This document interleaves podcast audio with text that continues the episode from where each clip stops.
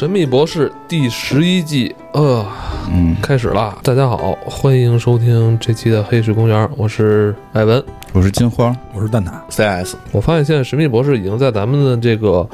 视频网站上可以找到了，对对对，最新一季已经能够在是咱们直接就能看了。嗯嗯，方便方便极了。然后今天，咱们就来聊聊《神秘博士》第十一季，对对对第三集的内容。从哪儿开始说呢？还是源于一个历史的事件，对对对，很重要的一个人物，就是这个罗莎·帕克斯。嗯，就是其实谁也不知道是谁。搜了一下，看到半截的时候，我这个暂停了一下，然后呃，已经去世的这位罗莎女士吧，罗莎·帕克斯啊、是一位美国黑人民权运动的主义者。嗯，美国国会后来啊，称它为现代民权运动之母。啊，这第十一季第十三代，现在这叫十十三姨了嘛？对对吧？就是如如果大家不知道神秘博士是什么，可以先听一下我们之前有过神秘博士的一个整体的介绍。但是我们这次介绍之后呢，就是后来吧，这个神秘博士在这个这个之前几季，我觉得太怎么讲太核心了，就是太是粉丝向的东西，就是你喜欢神秘博士，你才能看得下去了。虽然我那个剧一直在跟，直就是我甚至有一段都觉得这个剧开始变得没那么好看了，没有我开始看的时候那种冲动了。然后直到是去年的圣诞节那一季，我记得我好像在一次上也聊圣诞节特辑的时候，那次是真的把我感动的哭的不行不行的。然后他那集讲的是那个一战的时候，就是这个德国跟这个英法对抗，结果这个在圣诞当天的时候，就是大家唱起圣诞歌，然后就是停战的这个事儿。这个这个那集我觉得还 OK。然后呢，正好呢那集等于是上一个博士去就是换换人了，那个博士换成了新一代的这个十第十三代博士，因为这个博士是个外星人嘛，他这个会死，但是他死了之后能复生啊，能复生好，开始说有次数，现在开始说是只能十二次，然后后来就觉得好像不太够。对对，后来觉得不太够，然后这个由于这个、呃可能有利润可图吧，现在能复复，我觉得能复活无数次了，就已经。二十次，然后呢，这回呢复活，这回在这个转生之后重生之后是一个女性了，这也是第一次神秘博士成为一个女人。嗯，然后呢，我呢就是强忍着看了前一集，觉得嗯就怪怪的，就就不是那没没有没有那么的亲切，说实话没有那么的亲切。但是看到第三集的时候，就突然发现这个又回到了我最早爱上神秘博士的时候的那个让人兴奋的状态了。嗯就是这一集，你看之前那一个，可能我们会讲很多集《神秘博士》揉在一起讲，所以这一期可能我们只想讲这一集。这一集《神秘博士》真的是把我看的，反正就是看的时候就是在默默的流泪，而且就是挺感动的。而且他这是。这神秘博士是一个能够穿越历史的人嘛？他带着一堆奇奇怪怪的朋友，然后做着一些奇奇怪怪的动作，然后以特别尬的表演方式，然后穿越在历史和太空当中，是这么一个人物嘛？其实每回他都穿过很多人了，我也是从来没想到过他能够穿到 穿到这个人的这个故事，而且这个故事在我之前只是有耳闻，但是不熟悉。大概讲一下这个剧情吧，这个 大概讲一下这个剧情。嗯，这故事这个这一集上来一开始呢，就先演的是在这个一九啊哪年呀？不还不是五五年，是前几年，就就就是这这个这个前前。就是四五十年代，美美国四五十年代的时候，有这么一个黑人女性上他们这个公共汽车，上这公共汽车之后呢，在公共汽车前边投了币。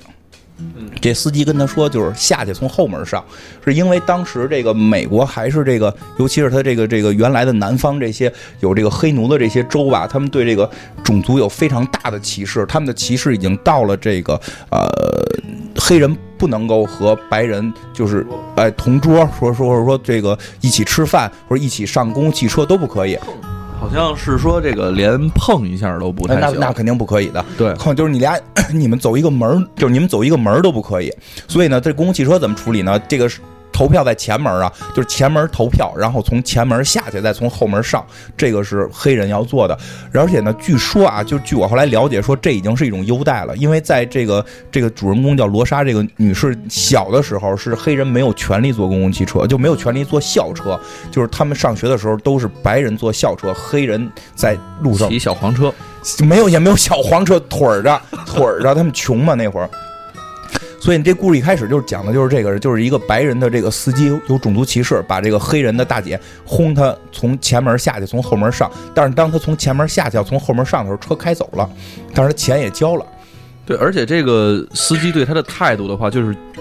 绝对是蛮横无理，哎因为他对对蹬是是那种就是推推搡搡搡的就给他推下去了，哎，对，还不是说就劝退的那种，就是而且那个座上我们当时能看到，就是所有座上全都写的是 white，对，全写的是白。就是而且是有空座的，但是后边站着一群黑人，对对对都是在那儿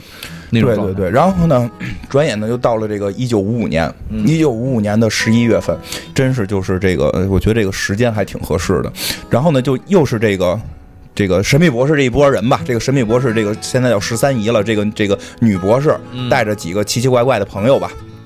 几个奇奇怪怪朋友里边有一个是黑人大哥，有一个一看是印度巴基斯坦裔的那么一个，对那哎对吧？这个这个叫什么？嗯南亚南南亚地方的这么个人，是是这个，但是他们都是从英国来的嘛。还有一个白人老大爷，哎，这白人老大爷介绍这关系，这白人老大爷呢是这个黑人兄弟的爷爷，是季爷呃爷，继爷爷，因为他跟他这个，他跟他奶奶是二婚，好像对对对，结没结忘了，忘忘了。反正好像接了吧，反正就是等于是他这个这个后爷爷，这个印度裔的这个姐们呢是这个黑人小哥的这个同学，哎，他们是这个机缘巧合，从跟上一集有关了，跟博士一块穿越到了这个一九五五年深秋的这个美国，然后呢，在这块呢，就一上来就表现了这个。这个黑人被如被歧视到什么程度？这个黑人小哥呢，就是看到有一个白人的这个女士掉了一个手帕，还掉一什么东西，反正掉一东西吧。哎，他给人捡起来要给人家送过去，然后这个这个女士旁边跟着的这个白人的这个丈夫吧，应该是过来就一大嘴巴就给他扇了，对吧？就是你你要干什么？就是你要碰我碰我女人，你就得死，你知道吗？到到最后你会明白，我觉得所有人民都是一样的，真是这样。然后呢，就就马上这时候这个开始出来坐公汽车那个那大姐那个罗莎就出来了，就就。把这个事儿给平了，就是就是哎，对不起，对不起，一看就特别卑躬屈膝，就是对不起，我们错了，我们黑人不对，您赶紧那个走吧。然后回来之后就跟人就跟人黑人小伙说说，你知不知道你这个行为会让你死？就是在在这个美国这些南州，好像一个叫什么什么法，我一下记不住那个名了。那个法应该不是他们美国国家公认的一个法，是是州立法，是对各个州州立的各种法的一个通称，就是对黑人如何歧视。然后他就是说，这个州现在就是黑，就是这个时代黑人是被歧视的。然后那个你只要说跟白人女性说话，你就会被他们打死。就对，他是说是前些日子也有一波跟你们一样，就是外地来的一小哥，跟一个女生说了两句话，第二天就发现他的那个尸体飘飘在这个河里边了。对，而且白人们会觉得这个是正义，对，对这是绝对的正，这是保护白人女性，这是政治正确。对，而且就是后来就是演到他们在这里边去吃饭的时候，就是当这个黑人跟他们一块儿，因为黑人是他们同行者嘛，跟黑人一块儿进入餐厅的时候，就所有人就都不不工作了，就就直接过来请他们出去，就是我们不给黑人服务。那不是，他说 We don't serve Negroes，对对对，就是就是本身就是我们本身就是不服务，而且这个 Negroes N 的这个词汇对于白人说的话是一个绝绝对是奴隶的这种称呼的。对那就是只能黑人自己跟自己呃对，只能自己兄弟，嘿，那个对对对，大家得学会这个，真真是这样，这个词儿不能随便用。对对，我们也不能随便说。对然后呢，这个这个就是，就包括这个白人，这这这个十三姨就都说，就是我们自个儿点吃的不行吗？就是只要他在，我们不服务。包括他们去住旅馆，都都租不到能黑人住的旅馆，黑人必须得翻窗户进去，然后翻窗户进去之后，就会有警察来查房，查这屋里是不是有黑人。如果是有黑人，这两个白人就都得都就是窝藏黑人是有罪窝。藏窝藏黑人是有罪的。你你在一个不许黑人进的这么一个旅馆里边窝藏黑人，属于有罪，就你们都要被判刑。就可见这个地方特别的这个。这个就是种族歧视的很严重嘛，就这个故事的最后核，这个故事的核心的这个点是什么？因为他来到穿越到这儿，肯定得有事情发生嘛。就是这个神秘博士发现了有这个其他外这个这个时空的人来到这儿，他们通过一个什么数据监控吧，这根本不重要，因为神秘博士这些梗全都是在瞎说八道。然后就是说，对吧？他完全就是就是所有的科技梗全是胡扯，我觉得就是他就说我发现了有这个什么什么粒子监测到这儿有外这个未来人入侵，咱们一定要去查查这个未来人到底来这儿干什么。结果他们就查到了是有一个人来这块儿要破坏这个世界，但这个人呢是个罪犯，这个罪犯在是个未来的罪犯，所以他大脑中被植入了一个芯片，他不能杀人。嗯就他不能杀人，所以就是他要想破坏这个世界，就得通过不杀人的方式。说那他通过什么方式不杀人的方式能改变这个世界呢？他说肯定就跟这个罗莎有关，因为这个很多矛盾点都直接指向了这个罗莎女士。就是说，如果他让，就是一看日子，如果操，今天是这个一九五五年十月三十号，我明天就在明天，如果罗莎不坐公共汽车，这个世界就完了。就就是对吧？其实我们一看就是不懂你在说什么。包括到结尾弹幕的时候，都会有人就觉得这事儿很扯淡。一会儿我们再说。然后他们就说：“那我们必须让罗莎，我们必须要让罗莎明天能坐公共汽车，坐那个好像是五点下班几点几分的那个公共汽车。”还得是那人开的啊，还得是。然后就想，哎，那那个历史上该是谁开这辆车，对吧？那个那个白人老大爷说：“我知道是谁。”虽然你们所有人都不知道那个人的名字，但我知道，因为那个我那个前老伴儿告诉过我，因为我也是开公共汽车的，他一直拿那个人鞭策我说：“你丫要像他一样坏，我就不能跟你好，对吧？”他一直鞭策我，就觉得我们这个是我们白人开公共汽车的这个耻辱，所以我知道他的名字。然后咱们就找到了那个人，就必须要要想法让那个人那天开这辆公共汽车，必须让罗莎上这辆公共汽车，以及必须让那辆车上边所有的座位是坐满的，然后这样才能够让这个世界变得更美好。嗯，就是这个就是中间那个搞破坏的人很简单就给搞就就用很搞笑的方式就给弄没了，然后那个他的这个破坏就没有成功，但是呢，就是他之前已经形成了一些破坏，比如说让那个白人司机休假了，然后把人汽车给捅坏了，然后神秘博士他们就是用这些方式。因因为敌人已经打败了嘛，就就赶紧就找人呀、找车呀什么的，就是最后让这个人开上这辆车，然后到了这个接这个罗莎的这个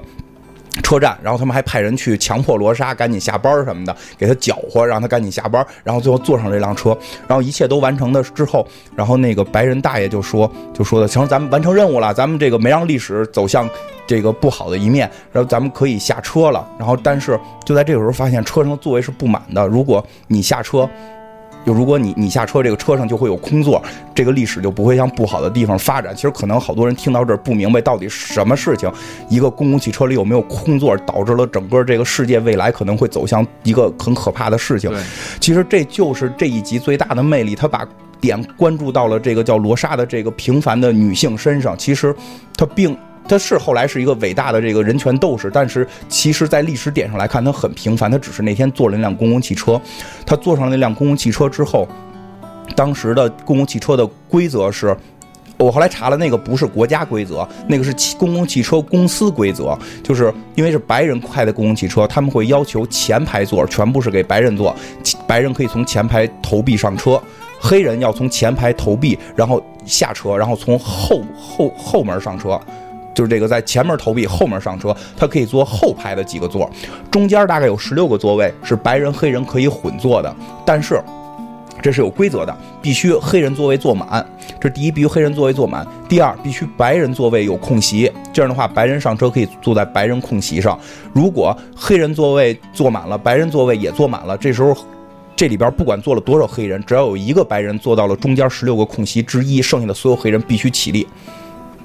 就是再腾地儿，你们你们家爱去哪儿去哪儿。对，你们全都站着，只要这十六个座位有一个白人坐，你们所有黑人必须站站着。然后这边等于神秘博士带着大家就要把这件事情给执行到这个前排白人是坐满的。嗯，就是逼迫有人上车的时候必须得到后排去。对对对，逼迫有人去坐。实际上最逗的是这个这个要要下车这个白人大爷，等于他是一只。因为他，你想他，他老婆是黑人嘛，他是没有种族歧视的，他非常不希望自己是成为这个，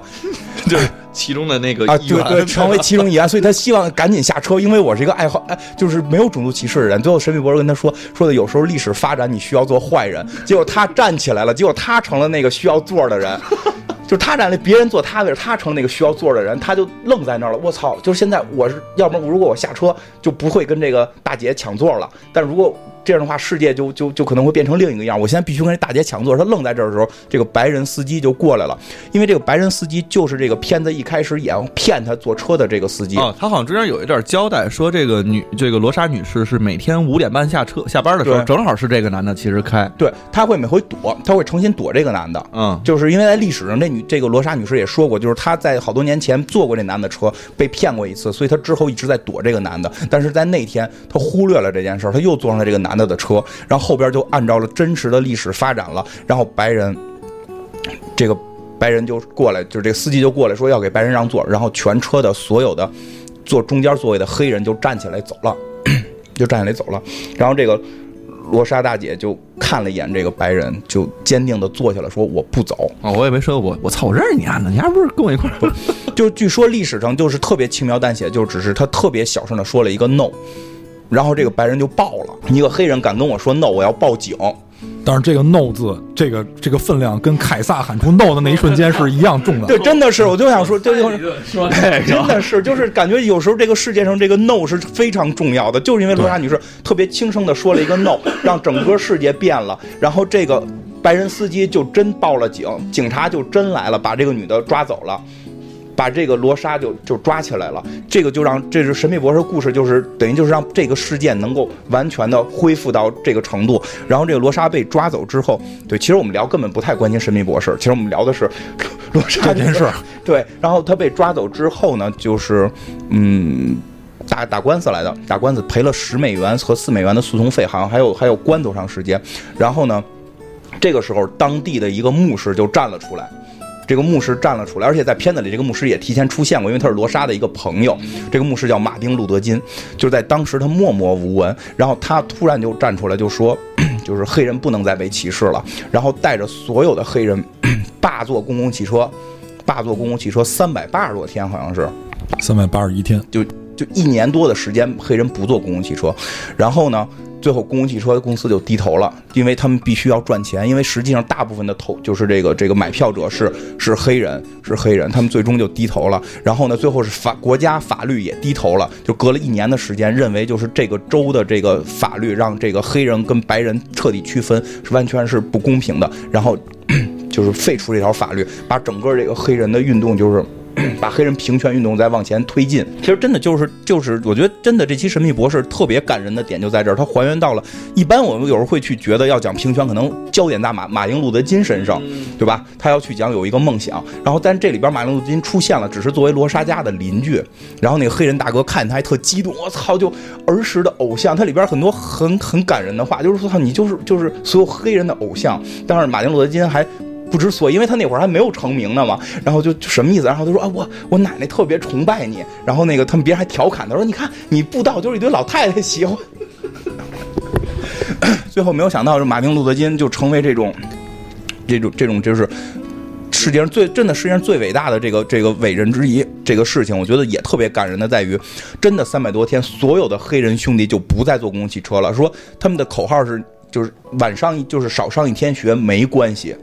然后你可以走路去上班，而且说黑人控制的出租汽车，就黑人有一部分黑人开的出租汽车，每天早上起来去各个公公共汽车站接黑人，然后只用交那个出租汽，就只用交那个公共汽车的钱就可以坐。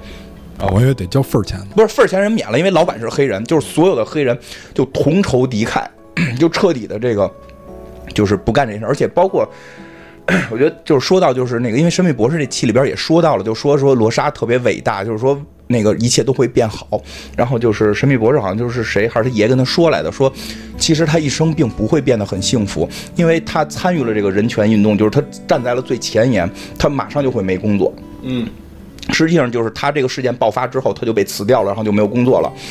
然后她的老公是个理发师，然后她禁止她老公在公共场合提她媳妇儿的事儿，然后她老公就辞职，就是说没有一个工作可以阻止我在公共场合提我妻子，就是就实际上他们都是付出了，实际上他们都是付出了很大的这种代价的，就是真的，我觉得是挺感人，就全程霸坐公共汽车三百多天，这个。就所以他们能成功，真的真的是这样。就是我，咱一个点一个点说。先说你为什么感动？因为如果你是一个黑人，你不会感动，因为你知道黑人是团结的。你知道，如果有人愿意做这样的事儿，我是愿意参与的。我身边的兄弟姐妹是愿意参与的。所以你，如果你是黑人，你就不会感动啊。然后你现在感动，因为什么？我就不知道了。然后就是第二件事呢，就是。马丁·路德·金他的影响不仅仅局限于五五年，虽然这个事儿是五五年发生的，但实际上黑人运动的最高点是在六二年到六三年这个时间。他们甚至于在华盛顿，你想他们是在阿拉巴马州，但是最后都闹到了华盛顿。对，他们在华盛顿组织了最大规模的这个黑人游行，而且最关键的就是，我觉得老美有一点儿还是比较值得借鉴的，就是人家就追根溯源，最后那个老太太受勋了，嗯，而且是这个就是国会受勋，对。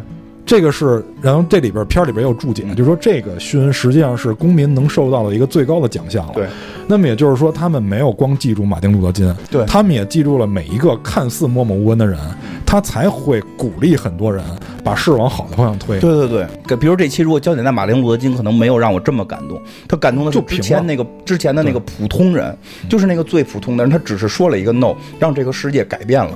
而且他。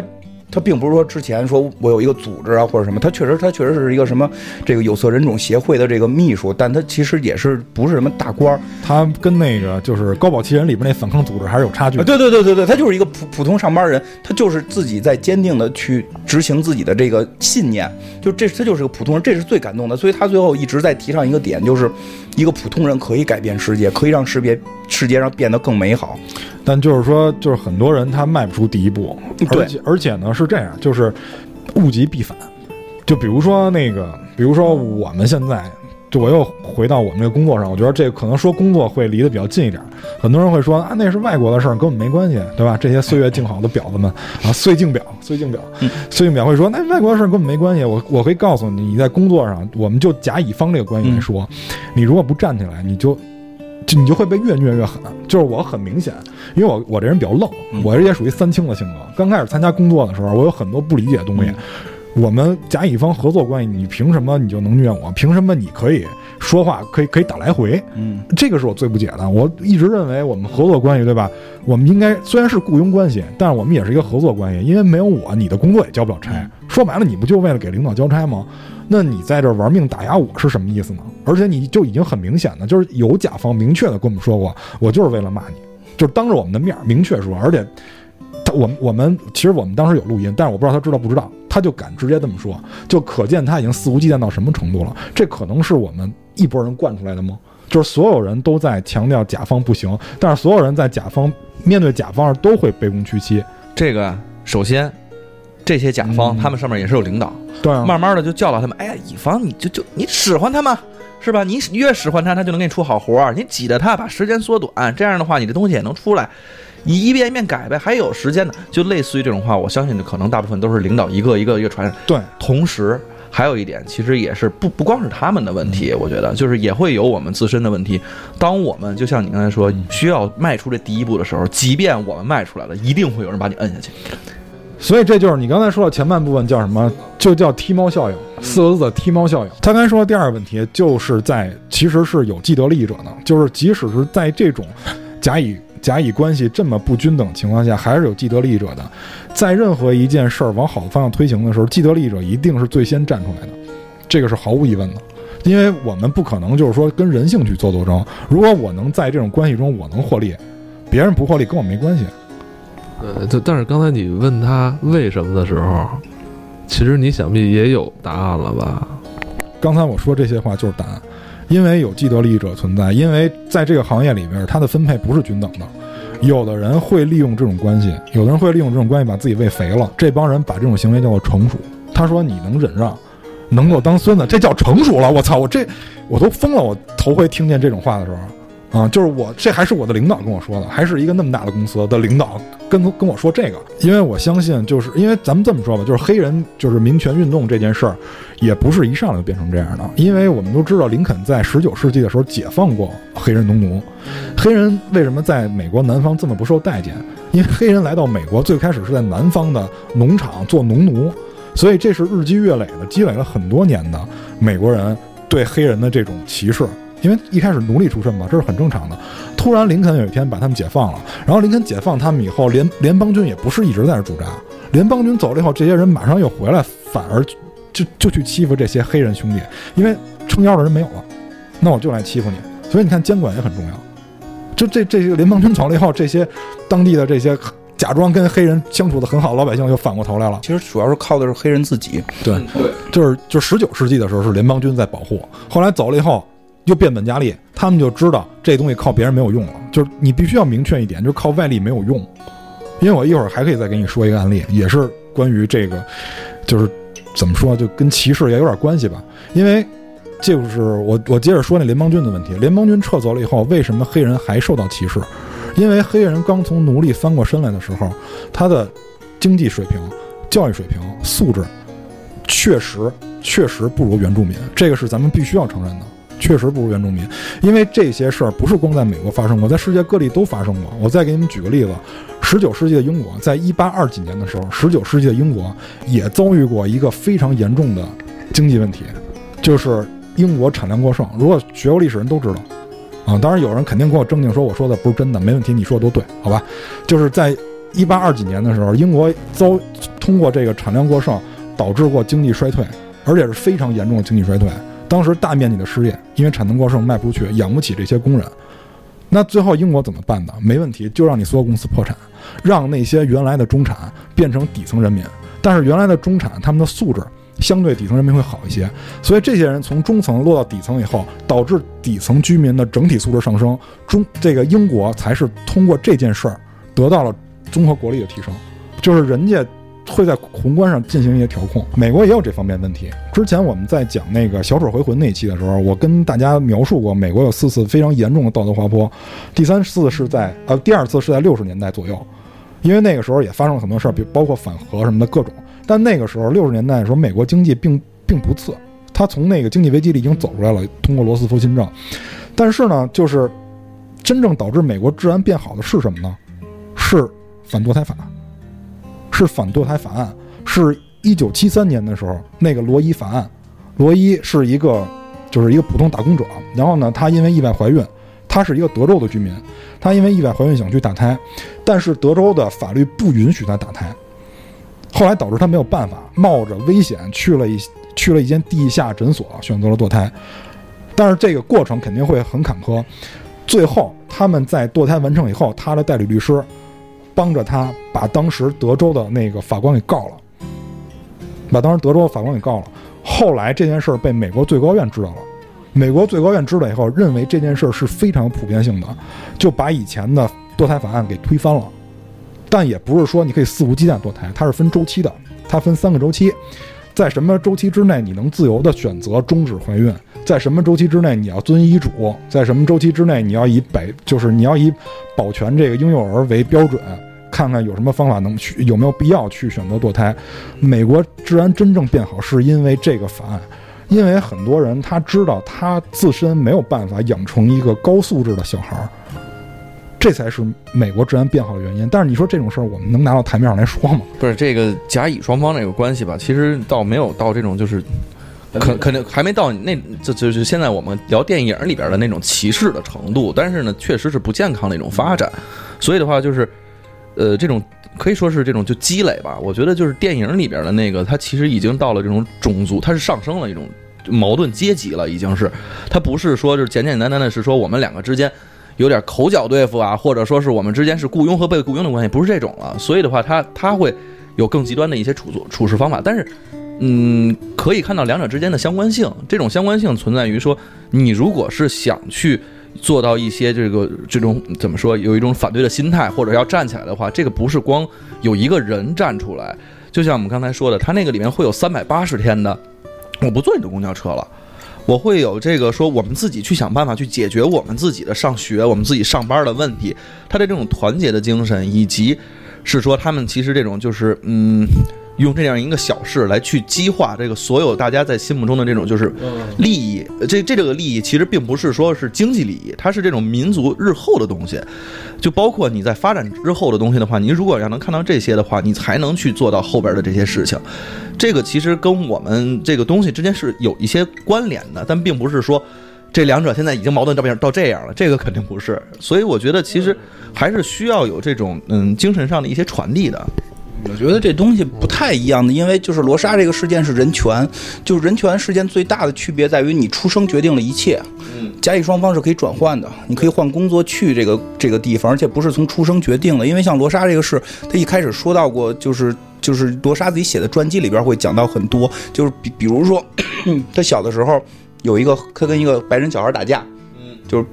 别人就是别人推他，他反过来推别人，然后就可能会被判刑死掉。然后所以他的家长会劝他，就是跟他说说你是黑人，你不能跟白人动手。就是他已经形成了一个固定的这么一个观念，就在于他出生的时候是黑人，他就没有任何没永远没有永远没有机会和白人去做任何的抗争，这是规定的。然后其次是他的就是没有什么所谓的经济利益，就比如说一个黑人很有钱，一个白人很没钱，但是一样，但是你是黑人，你你你没有权利去跟我共同的使用一个餐厅，包括说当时他们很严重到了，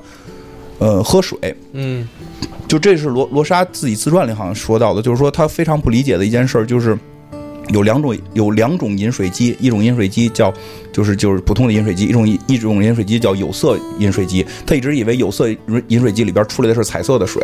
就就对对，直到长大了才知道那只是给黑人喝的水，而且。就是等于是相当于饮水机满城都有，但是黑人喝的会在非常非常边远的地方，会让人的生活造成很多的困难。其实关键就在于。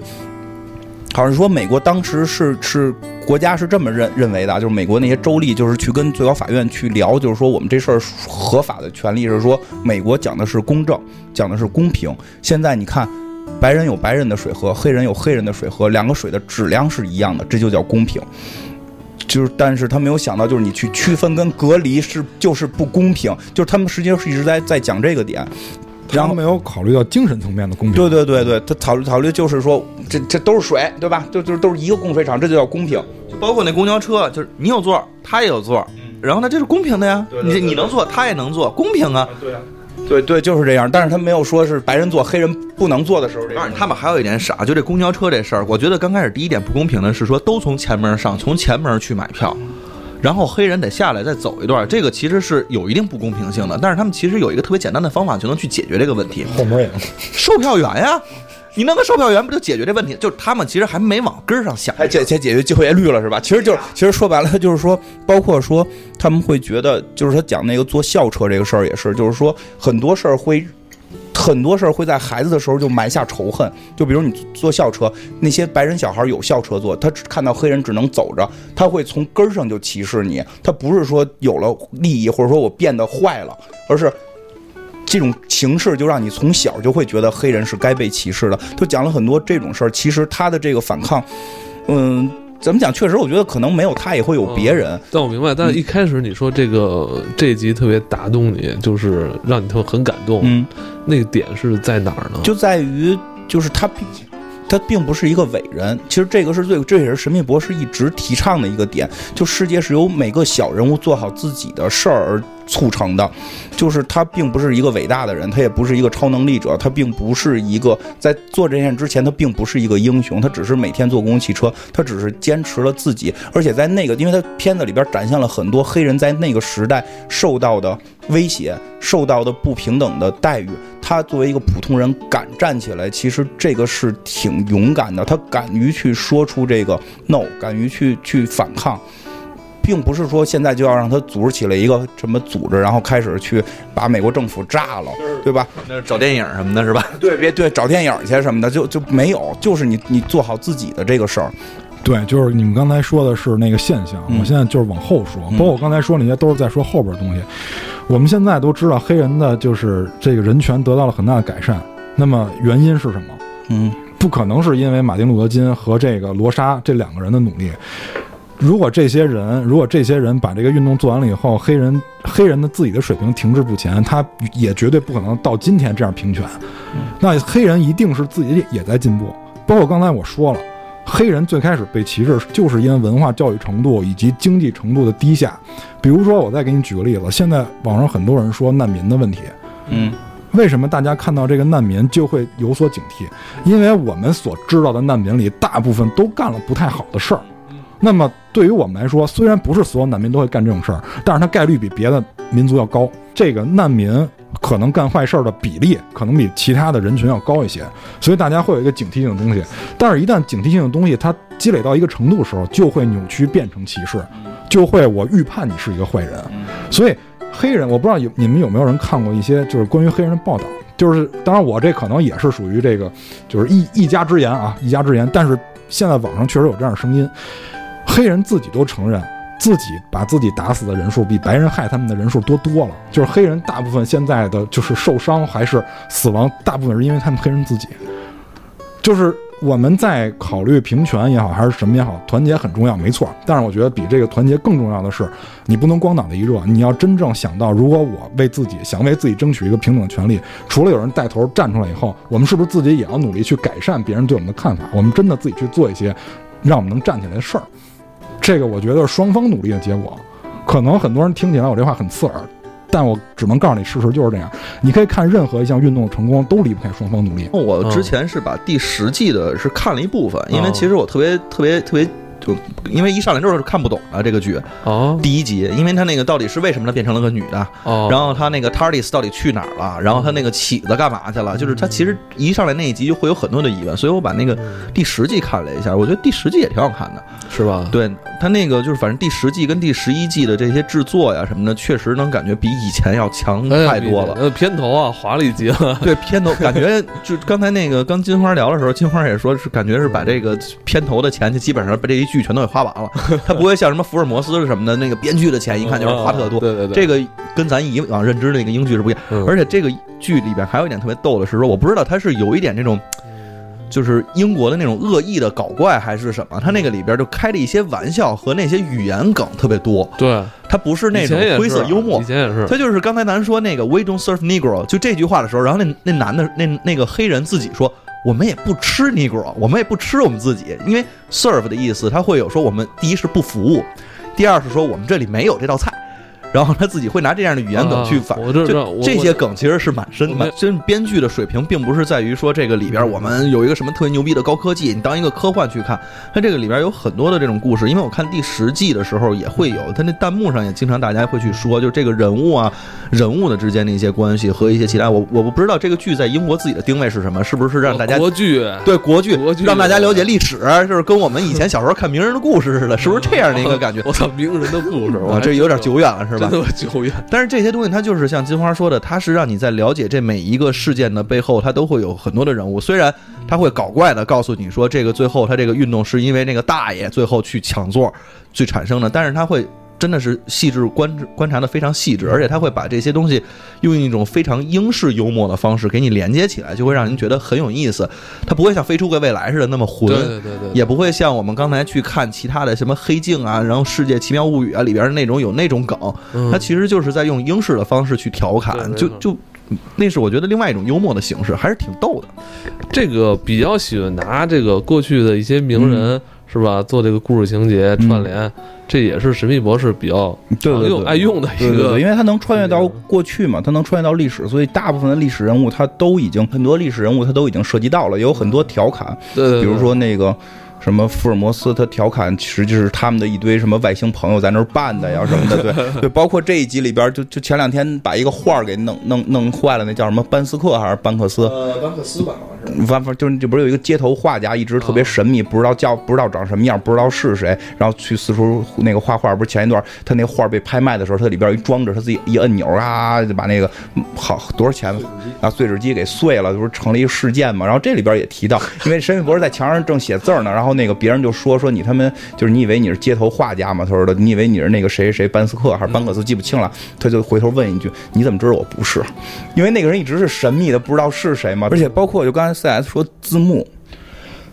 字就是字不是字幕弹幕，弹幕实际上是看着让我觉得有的时候，你也说是心酸，说是可笑也好，说是心酸也好，也觉得突然我后来不觉得这些是什么，我觉得是个魅力，就是。两次，一次是这回这个让座这个事儿，让座这个事儿不是这女的进监狱了嘛？然后就停车，然后全车人都没走，然后警察来抓这女的，然后就弹幕就会飘过来，就说什么破编剧啊，那个公共汽车不让坐就能抓起来判刑，一看就是假的。就是后边马上就会有人跟说这是历史真实事件，就是确实是这这个事件可能我们没学过，就是不知道，这个是很正常。有的时候吧，弹幕上面有特别有良心的弹幕给你解释，比如说刚才出现那历史事件。有良心的弹幕他会告诉你这是什么什么事件，这是一件特别致命的事情，大家可没事儿的话，你们可以自己去查一下。然后那个就包括还有上回那个就是去年圣诞季的时候，也是有弹幕就有飘过嘛，就是那集就是那个英国人，就是神秘博士带着这英国人，那英国人是生命最后一秒嘛，然后他知道自己快死了，然后就是带着他们游历之后，最后那英国人决定回到他的那个时间点，回到一战的那个那个跟德国人对决的那个时间点，然后这时候他回到去之后，以为自己要死了，突然就是有人开始唱歌，然后这个。这个德德国德国人就不打他了，德国人也开始唱唱这个圣诞歌，然后这个英国人开始唱圣诞歌，然后双方就突然从战壕里都出来，就是拥抱，然后也是飘过弹幕说这一看就是编剧编不下去了，唱个歌就能不打仗，就一样也是后边会有解会有良心解释，咱那集也说了，他没看过那个奥斯卡得奖电影，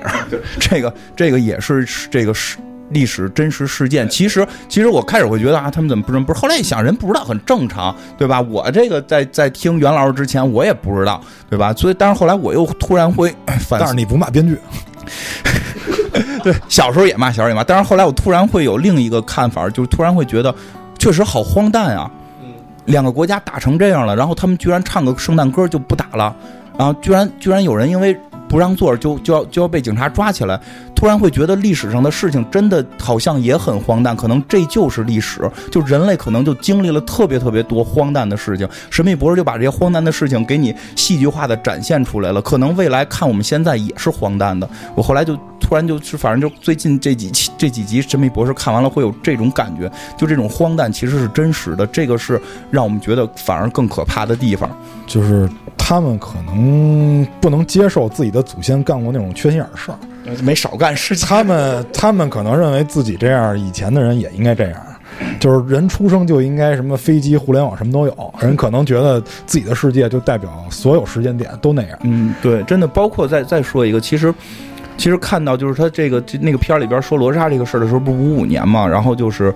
跟现在想的世界完全不是一个世界，而且最关键是那会儿白人觉得这个是正义。他不觉得这是错，并不是说一堆邪恶的人，是一堆绅士，是一堆觉得正义的人。他们觉得干这个事儿是对的。他真的是整个三观的这种变化，就是一群 Eric Carman，就这样的感觉，是不是？可能吧，可能吧。那你们想想，狮心王东征的时候，象征着正义、纯洁的骑士，竟然杀异教徒无罪。对啊，对吧？是这种事儿很多。其实你会发现，历史就是荒诞，就历史这么多的荒诞，然后。然后那个，但是里边有句话我觉得挺逗，就是里边挺逗，就让我觉得还挺感慨的是，就是那个两个黑人躲在那个在美国嘛，躲在垃圾桶里，就说，然后这个。那个黑人就就是就黑人哥们儿是英国人嘛，就跟他就跟那那个巴基斯坦姐们儿说说的，他觉得罗莎做的一点都不不厉害，因为他没有解决这个问题。就是歧视，你以为不存在吗？说我被警察盘问的次数一定比白人盘问的次数多，歧视依然存在。这个他没有解决人人平权的问题。然后后来巴基斯坦人就跟他说说的就是世界在变美好，就是因为这些人在一步一步的变美好，他们没。现在这个城里的任何一个人都不会想象五十三年之后，他们的总统是黑人，就突然那会儿我觉得还挺 挺震撼的，就是他们这个纠偏能力真是强。所以就是之前高保奇人那个不也说了吗？说不管谁是吧，争霸都会那样。其实就是人类也在纠错，但在纠错的时候也会犯新的错误。对对，这是一个循环。可能因为所处时代不同，人的思维意识不同，犯的错也不一样。但是总归那些荒蛮的东西会慢慢离我们远去。可能未来觉得我们现在在荒蛮，对吧？四个大老爷们儿为什么还坐一屋里说话？其实只用脑电波交流就好了，对吧？可能也觉得我们荒蛮，但是那个是你时代背景决定。对，然后就是在变好吧？我觉得就是在变好。再有就是真的刚才。那个之前蛋塔介绍那个是是是真的，就是这个罗莎后来被授予这个勋章什么的，而且包括她去世之后是进了好像是国会瞻仰，她好像是唯一一个进国会瞻仰的女性，还是还是黑人，我记不太清了啊，因为她她是前前些年去世的。然后，对对，还有她的雕像。然后赖斯就那会儿那个那个那个国务卿赖斯啊，就就也会去。去致辞什么的，他意思就是说，如果没有他，我是不可能成为这种国务卿的。他是国务卿还是国防部？让我忘了，反正就是高官嘛，嗯，高官嘛，就是就是包括到后来这个奥巴马，奥巴马好像是这个以他的这个号称的假身份，他应该是跟这个这个罗莎是来自于一一个州吧？因为我以为说来自一个宇宙的一个。一个州，因为因为不是一直有人说他是是外国人吗？说就是就是他那个，反正现在就是官方认证那个身份，好像是跟罗莎来自，好像是啊，来自一个州的。我突然会觉得有点自责，就是也不知道自责吧，就是觉得自己很肤浅。就是我在看这个片儿之前，我只知道马丁路德金，我只知道马丁路德金是因为一个黑人女性没让座而引发的事件，但我不知道他是谁。我是看到了这个片儿，我才知道。我突然也发现，感觉我们周围好像很少去崇拜跟宣扬这种人。但是在成王败寇还是那一点，对，但是在这个片子里边，就是那个黑人小哥。就开始一说罗莎，他也摸着头，谁呀？然后说这，然后那个那个巴基斯坦人也算有色人种吗？包包括巴基斯坦人自己还说呢，操，这在这个年代我算不算有色人种，我都不知道。然后那个说这会儿美国也没有我们这种人，然后还说说的就是说那个女孩就说说你作为一个黑人你不知道就是耻辱。然后那个说的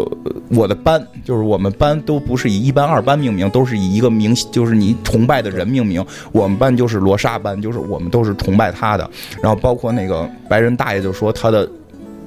这个前妻死掉的这个前妻，也是一生把罗莎当成他的偶像。突然会觉得，我突然会觉得，一个是我我们不知道，好像自责、亏亏心吧，亏心吧。我不亏心，我不是黑人。我会觉得我们好像知道太少，这就是很少宣传这种。对，就这个也是现在才慢慢被重视起来的，因为以前大家就是宣扬那些站在最前沿的，对对对吧？甚至于可能是直接关联人，嗯，但是呢，就是前面做的很多铺垫，可能就是我们这些小市民，对对对。但是呢，就是说，如果你老是宣扬那个，那就没有人愿意当小市民，对，那好事儿就会越来越少。对，我觉得就是蛋塔说这个是没错，就是我这看片最后最感动的点在这儿，他是个普通市民，他被称为了英雄，但是我们平时更多宣传的是哪哪哪个将军，对吧？古代的。那天我看了一个玩游戏也是这些。那天我看了一个短视频，就是老美的一个小学。然后呢，呃，那天是这样，老师跟那个清洁工说，说那个就是我们这运动场有点就是垃圾，请您帮忙清理一下。然后那个人就拿着家伙就去了。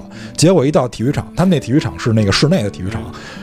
所有全校所有小朋友都在那儿说感谢我们的英雄。嗯，因为小孩嘛，你也知道，就是垃圾到处扔，全是这个清洁工在清理。然后当时那个清洁工就。以泪洗面那种感觉，就是他没想到他自己的工作能这么被人重视。他自己一直认为自己清洁工是一个无关痛痒的工作，但是没有想到被全因为老美对于小孩又非常重视，他没想到这个群体会来集体感谢，很感人。这个对，所以你在在你容宣扬这个的时候，大家才能够往好的方向去走。嗯，你天天宣扬成功学，对对对，有那么多钱给你吗？对。对吧？就是咱，我跟您说，如果咱们很多人都能成为那样的人，嗯，宇宙都买下来了，对吧？没有那么多钱给你，那，但是你，但是你别忘了，这些人是要靠一堆从底下往上堆的人堆起来的，嗯，你没有人去那个位置，就不太可能有那么好的人。他这咳嗽时候别说话，没法解。嗯，哎好，对啊。然后，所以就是这个片儿还真是在这上面还挺感动我们。就是每个平凡人都可能会改变世界，你真得做好你日常的。对，就是多说一个这个罗莎这个事儿，还有一个点就是罗莎这个人本身就是一个非常怎么讲，就是那个正直的人，其实也能促成这件事儿。因为实际上在罗莎之前有两个人都出现过同类型的事件，但是没有成功，就是没有人敢去替他们说话什么的。就是就是这个当时那个。就是当时就是他们没敢出来闹的原因是，第一个人好像是一个这个黑人未婚先孕，就是在当时来讲啊，就是现在咱们看着很正常，但是在当时来讲，这个也被歧视的很严重。然后还有一个是那个罪犯，好像是叫。就是有有，就是身份上有问题，对他身份上有问题的。然后罗莎是等于一直以来兢兢业业，然后特别的这个正直廉洁。然后这种人，他他所以后来就是能够去推动，是并不是说他平时就是个二混子，然后上街踹人，然后不给人让座这大流氓。然后这种不是人是一个很正直的人，然后在做出这种反抗的时候，就是平时的行为也很重要。其实跟大家说那个清洁工似的，就是你平时就得一直是这样，你才会得到人尊重。最后。才能去推动这种事情，就平凡人也是英雄。因为你提到英雄了嘛，就是我想说一个基础的问题，就是我觉得，嗯，你让更多的人有这个想法，出英雄的概率更高。嗯，比如说只有十个人想促成一件好事儿，和有一百个人想促成一件好事儿，这个难度肯定是不一样的。肯定是人越多越好，我们都知道人多力量大，对吧？人多就能干成很多的事儿。但就是说，我现在觉得我们在社会上的这些宣扬，其实我也很自责，在这方面我很自责。我可能做这个传媒类的工作，我今天今天咱咱们是忏悔。旁边有个教父吗？对忏悔忏有悔，他不他不因为看马丁路德金嘛，马丁路德金就是就是神父嘛，对对对对。对，因为我之前也聊过，做这个传媒行业，我是特别希望有就是对大家有一个正向的宣导，但是由于我们也想吃饭，就是这是我的人性作祟，我也想吃饭，我也想获取更多的佣金，导致我最后不得不屈服于甲方去做那些宣扬什么那个一夜暴富啊，什么那转发锦鲤这种工作。我希望能够，反正，但是呢，我我是这样，就是我觉得，如果啊有人愿意跟我们一起去做一些正向的事儿，我是非常愿意参与的。但是呢，就是可能我们这个环境导致我身边这样人太少了，就光我们几个可能够呛，所以我们只能攒在一起做工作，做做这个就是电台工作就完了。没错，就觉得这个东西真的不是说我我们哎呀凭一己之力我连饭碗都不要了或者怎么样的，就说实话这个东西也不是勇气或者是什么，就就对，但就是说它也不叫成熟，对，也不叫成熟吧。反正我是这么想的，如果比如说我这个辞职了，然后我对这件事儿真有推动作用，然后真的有人愿意跟我们一块儿就是纠正这个行业，哎，我特别愿意辞职，就哪怕我真的过日子过苦点儿，我愿意。但是我看到的结果一定是没人理我，还一堆人骂我说你怎么那么缺心眼儿？我其实那天看见过一些就是新闻推送，我其实还是觉得还很好的，比如说。有一个我忘了那天是看什么了，他给一个那个流浪汉去做人工呼吸、还是什么，非常好。那个非就是这种东西，我觉得应该是在我们身边更多的出现。它它其实是应该是让我们社会其实充满这种正向能量的一些东西。其实我往正向走，那么你正向宣导应该多，那么做好事儿的人应该得到更多的重视，才会有人愿意更多去做好事儿。你千万不要把每个人都想成圣人，做好事不留名。只有雷锋一个人能做到这点，只有雷锋一个人。我们都是世俗的人，我们愿意做好事儿的前提是我们愿意得到正向的回报，哪怕是名誉上的。你不用给我钱，你名誉上哪怕倡导一下，我都愿意去做这样的事儿。就真是刚才 CS 说那个问题，就没有流量，就是说好事儿好像没流量，对吧？其实那就是让咱们从每个人做起，看到有好事儿的，咱们给他转一下，发一下，咱们对吧？咱们也传递一下那个那个，传递一下善良，传递一下这个这个友爱，对吧？传递一下这个。真的，其实就是说了，像我们知道马丁路德金，也知道这个事件，但是回归到这个事儿上，我们真的都不可能在看这个片儿之前不知道罗莎女士叫什么，对吧？更不可能知道那个公共汽车司机叫什么。这片儿里边公共汽车司机叫什么都告诉你了，而且好多时候都是我们知道马丁路德金，知道他有一个。这个什么，这个叫宣言还是叫演讲？叫叫我有一个梦想，好像咱们上学的时候也也也学过，英文课好像学过，但也都不记得了。然后我觉得有时候这些所谓成为经典，大家反而会容易忽略，会忘记。所以今天我们讲结尾，就由这个这个朗诵诗，我们 黑水公园的朗诵蛋，朗诵蛋，我们用黑水公园朗诵蛋念一段这个这个。我有一个梦想里的一段吧，这不不是全文啊，大家有兴趣可以搜来全文看看。一个节选啊。嗯，我梦想有一天，在乔治亚的红山上，昔日奴隶的儿子将能够和昔日奴隶主的儿子坐在一起，共叙兄弟情谊。我梦想有一天，甚至连密西西比州这个正义逆迹、压迫成风、如同沙漠般的地方，也将变成自由和正义的绿洲。我梦想有一天，我的四个孩子。将在一个不同是以他们肤色，而是以他们的品格优劣来评价他们的国度里生活。今天，我有一个梦想，我梦想有一天，阿拉巴马州能够有所转变。尽管该州州长现在仍然满口异议，反对联邦的法令，但有朝一日，那里的黑人男孩和女孩能够将与白人男孩和女孩情同骨肉，携手并进。今天，我有一个梦想。我梦想有一天，幽谷上升，高山下降，坎坷曲折之路成坦途，圣光披露，照满人间。